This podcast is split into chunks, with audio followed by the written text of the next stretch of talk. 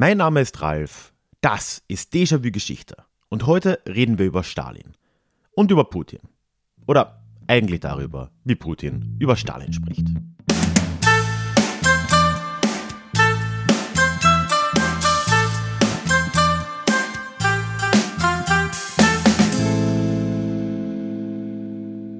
Hallo und schön, dass du heute mit dabei bist. Mein Name ist Ralf, ich bin Historiker und Déjà-vu ist für alle da, die sich mit Geschichte beschäftigen wollen, um die Welt von heute zu verstehen. Ja, heute ein erschreckend aktuelles Thema mit Blick auf die Ukraine. Ich möchte über Erinnerungspolitik in Russland sprechen, in Bezug auf Stalin, aber auch ein wenig allgemeiner. Bevor wir da jetzt aber gleich reinstarten, möchte ich dich erstens einladen, bis zum Schluss dran zu bleiben. Denn nach einer Folge Pause gibt es heute wieder ein Deja Klugschiss, das Mitmachformat von Déjà-vu Geschichte. Ich habe Antworten aus der Folge über die Opiumkriege mit dabei und natürlich wieder eine Frage an dich, an euch zum Thema Russland und Erinnerungspolitik im Allgemeinen. Und zweitens, falls du noch nicht dabei bist, würde ich mich freuen, wenn du in den Déjà-vu Geschichte Newsletter kommen würdest. Da findest du einen Link in den Show Notes und der Newsletter ist die beste Art des Austauschs. Ich kann dich erreichen, du kannst mich erreichen, ich antworte garantiert auf jede E-Mail und das alles ohne irgendwelche komischen Algorithmen von Facebook und Co. Das würde mich sehr freuen, dich dort zu sehen. Und mit dem aus dem Weg starten wir rein in die heutige Folge.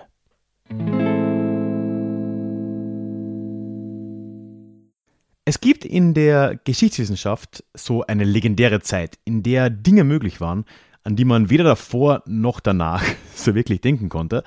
Und das waren die 1990er Jahre in Russland.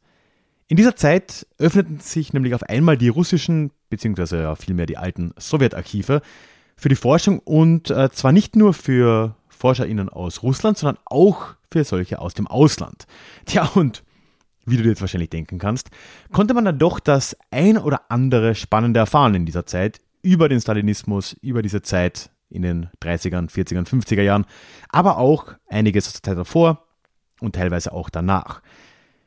Es wird dich aber wahrscheinlich auch genauso wenig überraschen, wenn ich jetzt erzähle, dass das seit gut 20 Jahren jetzt nicht mehr so läuft, denn seitdem ist ja ein gewisser Herr Wladimir Putin an der Macht in Russland. Ich glaube, das sagt uns schon mal etwas, dieser Umgang mit den Quellen und mit den Archiven, und deshalb möchte ich heute mit dir über den Stalinismus reden. Aber vor allem möchte ich eigentlich über den Umgang mit dem Stalinismus in Russland sprechen. Also über die Erinnerungs- und Geschichtspolitik und was sie uns über die Situation in Russland heute erzählen kann. Ready to pop the question? The jewelers at BlueNile.com have got sparkle down to a science with beautiful lab-grown diamonds worthy of your most brilliant moments. Their lab grown diamonds are independently graded and guaranteed identical to natural diamonds, and they're ready to ship to your door. Go to Bluenile.com and use promo code LISTEN to get $50 off your purchase of $500 or more. That's code LISTEN at Bluenile.com for $50 off. Bluenile.com code LISTEN. In dieser Folge möchte ich also mal starten, chronologisch, mit der Herrschaftszeit Stalins. Und von dort wandern wir dann so gemeinsam in Richtung Gegenwart nach vorne. Und an jeder Station unserer Reise schauen wir uns dann mal an, wie der Blick zurück, also der Blick in jener Zeit auf Stalin, auf den Stalinismus so ausgesehen hat, welche Kritik möglich war und welche Kritik vielleicht auch tatsächlich stattgefunden hat. Und ich hoffe doch sehr, dass wir dann am Ende alle ein klein wenig besser verstehen, wie Russland und wie das System Putin eigentlich funktionieren. Aber vielleicht zuallererst mal. Warum war Stalin eigentlich so böse? also, ich glaube, man muss das jetzt nicht sonderlich groß herausarbeiten, warum die Zeit des Stalinismus schon eher kritisch betrachtet werden könnte. Aber doch will ich jetzt die Folge nicht beginnen, ohne zumindest kurz mal darauf einzugehen, was denn Stalin und seine Zeit so ausgemacht hat und was daran so problematisch war. Wir können da von einigen Sternstunden der russischen Geschichte berichten. Da wäre zum Beispiel die radikale Industrialisierung und der millionenfache Hungertod, etwa im Holodomor in den 30er Jahren in der Ukraine. Da wären die sogenannten Säuberungen in Partei, Militär und Gesellschaft, denen unter Stalin Millionen zum Opfer fielen. Da wären Angriffskriege gegen Finnland etwa, gegen die baltischen Staaten und nicht zuletzt gegen Polen im Schulterschluss mit Hitler. Ne? Da wäre dann die Eroberung und Zwangssowjetisierung ganz Osteuropas im Zuge des Zweiten Weltkriegs bzw. danach. das Vorantreiben des Kalten Krieges natürlich auch, auch wenn da natürlich schon zwei dazugehörten. Aber ja, wir denken an Koreakrieg etc. Ja, und daneben gab es da freilich die ständige und fast allumfassende Unterdrückung des eigenen Volkes durch Stalin und durch sein Regime, ob das nun wirtschaftlich war oder politisch, in Bezug auf Meinungsfreiheit oder eigentlich egal, welche demokratische Benchmark man so anlegen will. Also, Stalin war jetzt jedenfalls nicht unbedingt der sympathischste Kerl. Soweit kann man hier, glaube ich, gehen. Und wenn du da mehr darüber erfahren willst, ich lasse es jetzt mal dabei. Ne? Du kannst ja auch mein Buch Populismus leicht gemacht lesen, wenn dich das interessiert. Einen Link habe ich dir mal in die Shownotes gepackt. Wir können aber auch schon mal festhalten, dass natürlich während dieses System Stalin an der Macht war, eine Kritik daran ja eine ziemlich selbstmörderische Tätigkeit war.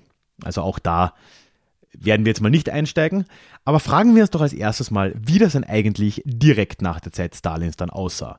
Als dieser Despot dann weg war von der Macht, konnte man Kritik üben und wie hat die dann ausgesehen im Laufe der Zeit? Und tatsächlich kann man da schon mal sagen, das war erstmal gar nicht so schlecht. Also Stalin starb im Jahr 1953 und mit etwas hin und her folgte ihm dann über kurz oder lang Nikita Khrushchev als neuer Generalsekretär und quasi starker Mann im Staat nach. Und mit ihm wird dann doch auch allgemein eine, wenn auch kurz anhaltende, sogenannte Tauwetterperiode in Verbindung gebracht. Und ein ganz großer Moment in dem Kontext ist das Jahr 1956. Da sprach er nämlich am 20. Parteitag der Kommunistischen Partei. Und dort hat Khrushchev sehr offen den Stalinismus und seine Verbrechen angeklagt und angeprangert. Offen ja, aber nicht per se öffentlich. Ne? Also da haben wir jetzt schon das Problem. Die geladenen Parteigenossen, die sollten diese Message da schon hören. War ja auch natürlich eine Profilierung gegen den Vorgänger und ja, schon hat, war auch im Interesse von Nikita Khrushchev so, ne? Die sollten das schon hören und darauf eingestimmt werden, dass mit dem Stalinismus gebrochen werden sollte. Aber für die Öffentlichkeit war das alles ja keineswegs bestimmt. Ne? Das hätte viel zu sehr an der Legitimität des Staates, der Sowjetunion und ja, des kommunistischen Regimes an und für sich genagt, weil das ja eine Legitimität war, die nicht zuletzt sehr stark durch Stalins Sieg in diesem sogenannten großen Vaterländischen Krieg gegen Nazi-Deutschland äh, ja bestand. Das wollte man jetzt nicht unbedingt da anprangern. Und das zweite Problem an dieser Khrushchev-Ära ist, dass die Kritik, die es gab, auch wenn das eigentlich nur in Kreisen der Partei relativ oberflächlich möglich war. Diese Kritik war dann an und für sich auch nochmal sehr limitiert und eigentlich nur auf Stalin als Person ausgerichtet. Also man wollte da jetzt nicht zu tiefgehend das Regime dahinter und das System kritisieren, weil ja, das System ja irgendwie immer noch am Leben war. Ne? Das heißt, man hat Stalin kritisiert und ihn halt irgendwie als ja doch Despoten irgendwie versucht darzustellen. Aber ja, es war alles eine relativ oberflächliche Angelegenheit unter Khrushchev. Und danach wurde es erstmal nicht besser. Ne? Also Khrushchev ist dann in den 60er Jahren auch schon wieder weg vom Fenster. Der muss den Platz und ja, sein Zepter quasi dann ja dem äh, Leonid Brezhnev übergeben. Und ab da war es mit Kritik am Stalinismus auch erstmal wieder vorbei. Und wir gehen jetzt in so eine Phase in den späten 60ern und den 70er Jahren, wo man eigentlich in der Sowjetunion kaum über den Stalinismus geredet hat und schon gar nicht wirklich kritisch. Da hat Leonid Brezhnev als Herrscher sicher einiges damit zu tun. Also er war halt wirklich ungefähr das, was er auch optisch ausgestrahlt hat. Also ernsthaft, schau dir einfach mal, mach mal kurz Stopp, schau dir ein Foto von Leonid Brezhnev an auf Google. Ja, also allein die Augenbrauen sagen schon alles. Also er ist grauer Bürokrat durch und durch und er wollte oder konnte einfach nicht sonderlich viel verändern. Wahrscheinlich beides. Und ja, kritisieren hat da auch nicht wirklich reingepasst. Und so würde es dann nochmal ganze 20 Jahre jetzt dauern. Vom Moment, wo es erstmals direkt nach Stalin eine erste vorsichtige Kurskorrektur mit Kritik gab, bis zum Moment, wo das Bild Stalins jetzt wirklich erstmals im größeren Ausmaß diskutiert wurde in der Sowjetunion. Und da sind wir tatsächlich schon in den 80er Jahren und bei Michael Gorbatschow. Man kann jetzt auch wirklich kaum übertreiben, was für große Veränderungen hier jetzt angestanden sind, als dann eben das System Brezhnev und ja, da waren noch zwei Leute nach ihm, die jeweils irgendwie in ihren 80ern waren und ein paar Monate regiert haben, äh, was sich da jetzt verändert hat, nachdem Michael Gorbatschow jetzt 1985 Generalsekretär der Partei wird und die Sowjetunion übernimmt. Und Hintergrund war jetzt natürlich erstmal, dass Gorbatschow einfach etwas tun musste auch. Ne? Seit den späten 60ern kann man sagen, hat die Sowjetunion zumindest relativ gesehen stagniert. Es haben sich die äh, Lebensbedingungen sicher verbessert im Land, aber relativ, gerade im Vergleich zum großen Konkurrenten in den USA, ja, hat sich die Sowjetunion nicht sonderlich gut entwickelt und hat eigentlich den Anschluss schon lange verloren. Und Gorbatschow hat jetzt eine Lösung gesucht und für ihn war das ja, in guter kommunistischer Logik eine sehr dogmatische Lösung. Er wollte nämlich in der Sowjetunion jetzt zurück zu Lenin, wie es hieß. Zurück zu Lenin, das war die Idee, die hat Gorbatschow nach vorne getragen, aber so war es ja nicht. Also nicht nur er, sondern auch andere in der Partei. Und die Idee war jetzt erstmal, ja, dass eigentlich in der Sowjetunion alles ganz gut begonnen hat, so in den frühen 20er Jahren, aber dann in eine komplett falsche Richtung gelenkt wurde von den Nachfolgern Lenins. Also Lenin ist der große Begründer des Staates, der hatte Ideale, der hatte Ideen, der hatte eine Richtung und danach wurde das alles irgendwie in den Dreck gezogen. also viel offener kann man Stalin ja eigentlich nicht kritisieren. Ne? Und so ging es dann eben los. Ne? Also dir sind die Begriffe da ja sicher bekannt, ne? Perestroika und Glasnost. Perestroika heißt grob übersetzt so viel wie Umgestaltung. Glasnost, also Glas kommt eigentlich von der Stimme, aber heißt hier jetzt in dem Kontext so viel wie Offenheit oder auch Transparenz vielleicht. Das wurden jetzt die neuen Ideen in diesem Staat und vieles wurde sehr schnell deutlich offener und kaum hat man sich jetzt versehen unter Gorbatschow, da wurde dann Ende der 80er Jahre in der noch bestehenden Sowjetunion tatsächlich in den Medien relativ deutlich und sehr kritisch über Stalin berichtet. Das ist jetzt eine Zeit, wo wir erstmals in sowjetischen Medien Reportagen sehen über das Gulag-System zum Beispiel, also diese Zwangslager, wo ja Leute zu Millionen da irgendwo in Sibirien ja, abgelagert wurden, abgestellt wurden für irgendwelche harte Arbeit oder was auch immer. Das äh, waren Berichte, die viele Leute das erste Mal gehört haben und die auch viele Leute damals dann schockiert haben. Den offeneren Umgang mit all dem sieht man auch daran, dass zum Beispiel der Roman Das Archipel Gulag von Alexander Solzhenitsyn erstmals erlaubt wurde, was ein berüchtigter Roman aus den 70er Jahren war und der eigentlich seit damals immer am Index gestanden war, weil es einfach viel zu kritisch war. Also auch Solzhenitsyn war schon lange in die USA ausgewandert. Jetzt wurde dieses Buch da auch erlaubt und ja, gerade das Gulag-System und damit schon die Praktiken des Stalinismus waren jetzt sehr kritisch in der Öffentlichkeit angekommen. Hey, it's Ryan Reynolds and I'm here with Keith, co-star of my upcoming film If, only in theaters May 17th. Do you want to tell people the big news? All right, I'll do. Sign up now and you'll get unlimited for $15 a month in six months of Paramount Plus Essential Plan on us. Mintmobile.com slash switch. Upfront payment of $45 equivalent to $15 per month. Unlimited over 40 gigabytes per month. Face lower speeds. Videos at 480p. Active Mint customers by 531.24 get six months of Paramount Plus Essential Plan. Auto renews after six months. Offer ends May 31st, 2024. Separate Paramount Plus registration required. Terms and conditions apply if rated PG. Schnell hat das dann auch in den 80er Jahren und in den frühen 90er Jahren in der Zivilgesellschaft Fahrt aufgenommen. Da ist vor allem der Verein Memorial äh, zu nennen, oder Memorial, ich bin mir ehrlich gesagt nicht sicher, so geschrieben wie das englische Memorial. Und die haben sich ebenfalls darum bemüht, eben möglichst viel öffentlichkeitswirksame Berichterstattung über dieses Thema eben zu erlangen und über die Schicksale von Stalin-Opfern zu sprechen und diese zu dokumentieren. Und haben da Millionen dieser Schicksale öffentlich gemacht, dokumentiert und eben gezeigt, welche tragische Ereignisse da einzelne Personen in der Sowjetunion durchleben mussten. Am Ende ist die große Idee Gorbatschows zwar gescheitert, also ein Zurück zu Lenin gab es halt nicht und konnte es eigentlich auch nicht geben.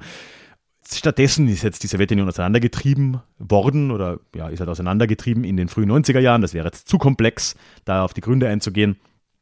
Und heute ist es ja so, dass Gorbatschow im Westen noch immer eigentlich als Held gilt. Und man kann schon mal sagen, in Russland als Resultat dessen äh, deutlich weniger. Ja, wir haben jetzt hier also eine Öffnung der Debatte gesehen unter Gorbatschow in den letzten Jahren der Sowjetunion, aber gleichzeitig hat das eben auch das Ende dieses Staates, so indirekt zumindest, mit sich gebracht. Ja, und damit sind wir dann auch schon in der jetzt anfangs genannten goldenen Ära. Ne? Wir sind jetzt in den 90ern und da kann man jetzt schon mal festhalten, golden war diese Ära jetzt wirklich nur für die erwähnten HistorikerInnen, die ich da am Anfang schon genannt habe, ne? vor allem die aus dem Westen, aber nicht nur. Denn sonst äh, war das natürlich die 90er Jahre, das war in Russland und in den anderen Sowjetrepubliken eine Zeit der großen Tumulte in Wirklichkeit. Ne? Russland wurde ja vom Alkoholiker Boris Jelzin jetzt geführt, der ja auch davor schon in der Sowjetunion die Teilrepublik Russland da angeführt hat. Das war die Zeit der massigen, äh, wirklich auch extrem korrupten Privatisierungen. Das war die Zeit, wo diese Oligarchenklasse entstand, die wir heute noch ertragen müssen. Und ja, das Volk hat bei all dem durch die Finger geblickt. Und ja, es gab auch in jener Zeit nach wie vor eine kritische Berichterstattung über die Sowjetzeit davor. Es gab kritische Berichterstattung über den Stalinismus und das ist auch eine Zeit, wenn man sich Umfragen anschaut in Russland, in denen eben jetzt in den 90er Jahren die Zeit des Stalinismus als negativer gegolten hat, in der Mehrheitsmeinung, als davor oder danach. Aber die Leute hatten eben wahrscheinlich auch zunehmend andere Probleme. Ne? Also jetzt alltägliche Probleme wirtschaftlicher Art, Arbeitslosigkeit, Alkoholismus, all die Probleme, die Russland eben auch heute noch so hat. Ja, und dann, dann kam halt Putin. Und womit trat Putin an? Der trat erstmal an in den späten 90ern mit einem Zurück zu alter Größe. Also sein Zitat ist ja, glaube ich, relativ bekannt. Ne? Der hat ja irgendwann mal gesagt, der Zerfall der Sowjetunion sei die größte Tragödie des 20. Jahrhunderts. Und ich meine, hallo? 20. Jahrhundert? Schon mal von anderen Tragödien gehört, aber okay. Er war auf jeden Fall der Meinung, so, ja, das hätte nie passieren dürfen. Und generell für Putin sind die 90er Jahre ein Moment der russischen Schwäche, die jetzt schnellstmöglich überwunden werden musste. Ja, und da hat dieses Bild, dieses kritische Bild eines Stalins, da irgendwie auf Stalin und dem Stalinismus und dieser Ära herumzuhacken, das hat irgendwie nicht mehr so ganz ins Bild gepasst. Klar, irgendwie hat man sich schon auch im System Putin gerade am Anfang schon eingestanden, ja, Stalin, das war jetzt schon irgendwie böse und so und ja, war nicht, war nicht alles gut, aber die Sowjetunion war unter ihm eben noch groß. Und immerhin hat sich Stalin damals noch gegen den Westen gestellt, der jetzt ja schon wieder zum großen Rivalen aufgestiegen ist, zumindest in Putins Augen, und da ja mehr oder weniger tagtäglich Russland die Ehre nahm. So.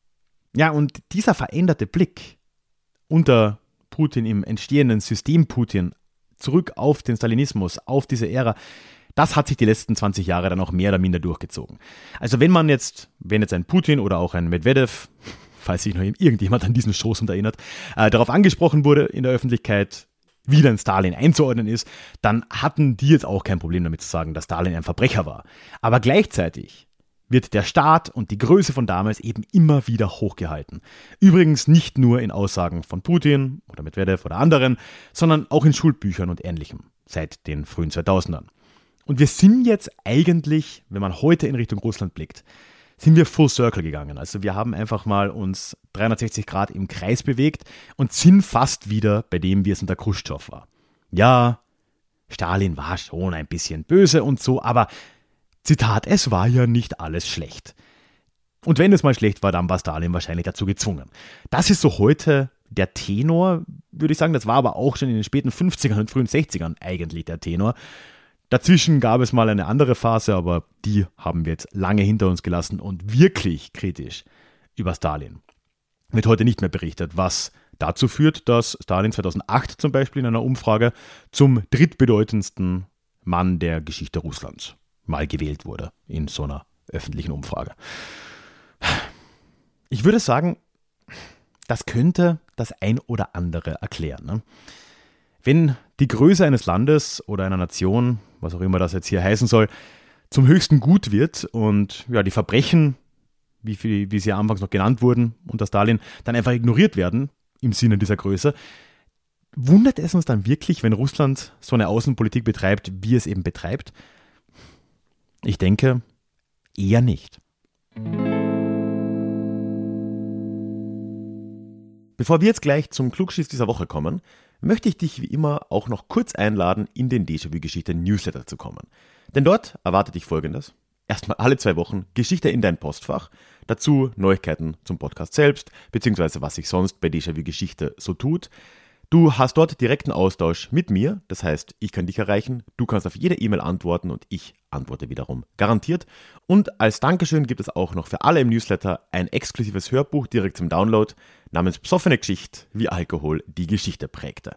Wenn das was für dich ist, würde ich mich freuen. Einen Link zum Newsletter findest du in den Shownotes, beziehungsweise sonst auf ralfgrabuschnik.com slash newsletter. Und damit kommen wir jetzt zum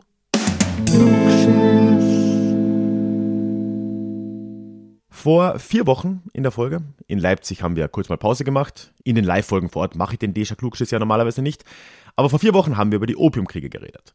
Und da war meine Frage am Schluss, was ihr denn glaubt, was Japan von China unterschieden hat. Wir haben ja in der Vergangenheit auch aus Japan schon gehört im 19. Jahrhundert, die Folge zur Meiji-Restauration.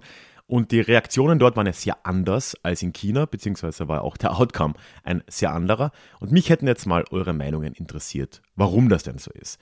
Und ich habe da unter anderem von Roger über den Newsletter eine Rückmeldung bekommen, die ich mal mit dir teilen möchte. Roger schreibt: Hallo Ralf. Den Hauptunterschied sehe ich darin, dass Japan eine kohärentere Abwehrstrategie betrieb. Beide Länder, China und Japan, schickten Emissäre in die Welt, um herauszufinden, wie sie den Anschluss an die moderne Welt bewältigen könnten. Japan nutzte diese Erkenntnisse aber besser. Zudem hat die Christianisierung sich in Japan nicht ganz so zerstörerisch auswirken können wie in China, mit Blick auf die Taiping-Rebellion. Ja, vielen Dank, Roger. Ich glaube, das ist auf jeden Fall ein Aspekt des Ganzen. Ich würde noch ein paar Punkte, ohne jetzt zu tief gehen zu können, ergänzen. Ist jetzt auch alles schon ein bisschen eine Weile her, wo ich mich damit ein bisschen mehr beschäftigt habe. Aber es gibt da schon ein paar interessante makroökonomische Details auch. Ne? Also Japan wird teilweise oder wurde zumindest in der ja, Wirtschaftsgeschichte ein wenig mit Großbritannien auch verglichen. Es ist etwas sehr anderes als diese Kontinentalmacht China. Ne? Also Japan hat diese Insellage mit beschränkten Ressourcen, was zumindest im 19. Jahrhundert vielleicht auch dazu geführt haben könnte, dass man eben es sich einfach nicht mehr einreden konnte, nicht nach außen zu blicken und sich irgendwie dann doch öffnen zu müssen.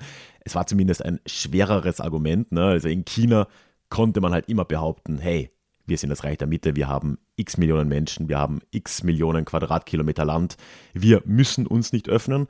Die akute Gefahr, auch wirklich zu einer echten, in Anführungszeichen, Kolonie zu werden, war in China auch deutlich weniger stark gegeben als in Japan. Das spielt sicher auch rein. Man könnte da noch weiter in die Geschichte reinschauen, da wird es aber meiner Meinung nach auch ein bisschen spekulativ. Es wurden dann Vergleiche herangezogen, dass Japan für ein nicht-europäisches Land sehr auffallende Ähnlichkeiten zur Entwicklung Europas hatte, was das quasi Feudalsystem dort zum Beispiel anging. Mag sein, ne, dass dann vielleicht die Anpassung leichter war. Da würde ich mich jetzt nicht zu sehr reinsteigern. Aber ja, ich wollte es mal erwähnt haben. Auf jeden Fall auch, was Roger meinte. Es ist halt schon deutlich, dass diese Abwehrstrategie in Japan sehr anders aussah und vielleicht einfach proaktiver war als in China aus einer Kombination an Gründen. Also ja, vielen Dank, Roger, für deine Rückmeldung. Und auch diese Woche habe ich wieder eine Frage an euch, nämlich mit Blick auf Russland und auf das Geschichtsbild in Bezug auf Stalin, aber auch allgemein. Was glaubt ihr, wie viel Einfluss so ein Geschichtsbild eigentlich hat in einem Land? Muss es nicht in Russland sein. Ne? Wenn jetzt eine politische Elite in einem Land ein gewisses Bild der Vergangenheit hat, merkt man das notgedrungen in der Politik dieses Landes? Werden die Entscheidungen davon zwangsmäßig auch beeinflusst? Und hast du vielleicht Beispiele dafür, wo das der Fall ist? Ich glaube, in Russland kann man das durchaus sehen. Das habe ich auch versucht klarzumachen. Ich würde auch prinzipiell schon dazu tendieren, zu sagen, ja, natürlich hat das Geschichtsbild eine Auswirkung. Aber konkrete Beispiele bzw. deine Gedanken würden mich da wirklich, wirklich interessieren. Und du kannst mich da wie üblich erreichen, entweder in den sozialen Netzwerken. Ich bin auf Facebook und Instagram als Déjà-vu Geschichte unterwegs, einfach zusammengeschrieben, oder auf Twitter als Ralf Grabuschnik, auch zusammengeschrieben. Alternativ kannst du mich aber auch per E-Mail erreichen. Das wäre an die hallo at ralfgrabuschnik.com und egal wie du das machst, bist du dann mit der Teilnahme, mit der Namensnennung deines Vornamens hier einverstanden. Es würde mich sehr freuen, von dir zu hören. Und damit sind wir auch am Ende dieser Folge angekommen. Schön, dass du bis zum Schluss dabei geblieben bist und egal wo du das hörst, wenn du das noch nicht getan hast, lass mir ein Abo da, beziehungsweise auf Spotify folge mir, heißt das glaube ich, denn dann hören wir uns in zwei Wochen hoffentlich schon wieder in unserem nächsten Déjà-vu. Ich freue mich drauf. Planning for your next trip? Elevate your travel style with Quince. Quince has all the jet-setting essentials you'll want for your next getaway, like European linen premium luggage options, buttery soft Italian leather bags, and so much more. And is all priced at 50 to 80% less than similar brands. Plus, Quince only works with factories that use safe and ethical manufacturing practices. Pack your bags with high-quality essentials you'll be wearing for vacations to come with Quince. Go to quince.com/pack for free shipping and 365-day returns.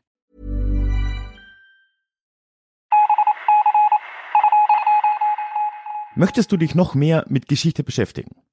Dann werde doch Teil der Community und hol dir deine persönliche Dosis Geschichte regelmäßig ins Postfach. Mit dem Déjà-vu Geschichte Newsletter. Dort erwarten dich abwechslungsreiche Geschichte-Häppchen, zweimal im Monat direkt in dein E-Mail-Postfach, Austausch mit mir, Ich kann dich erreichen, du kannst mir direkt antworten und ich melde mich auch garantiert wieder zurück. Und als Dankeschön das exklusive Hörbuch Psoffene Geschichte, wie Alkohol die Geschichte prägte. Direkt zum Download nach deiner Anmeldung. Alle weiteren Infos zum Newsletter findest du verlinkt in den Show Notes oder auf ralfgrabuschnik.com slash newsletter. Ich würde mich sehr freuen, dich dort begrüßen zu können.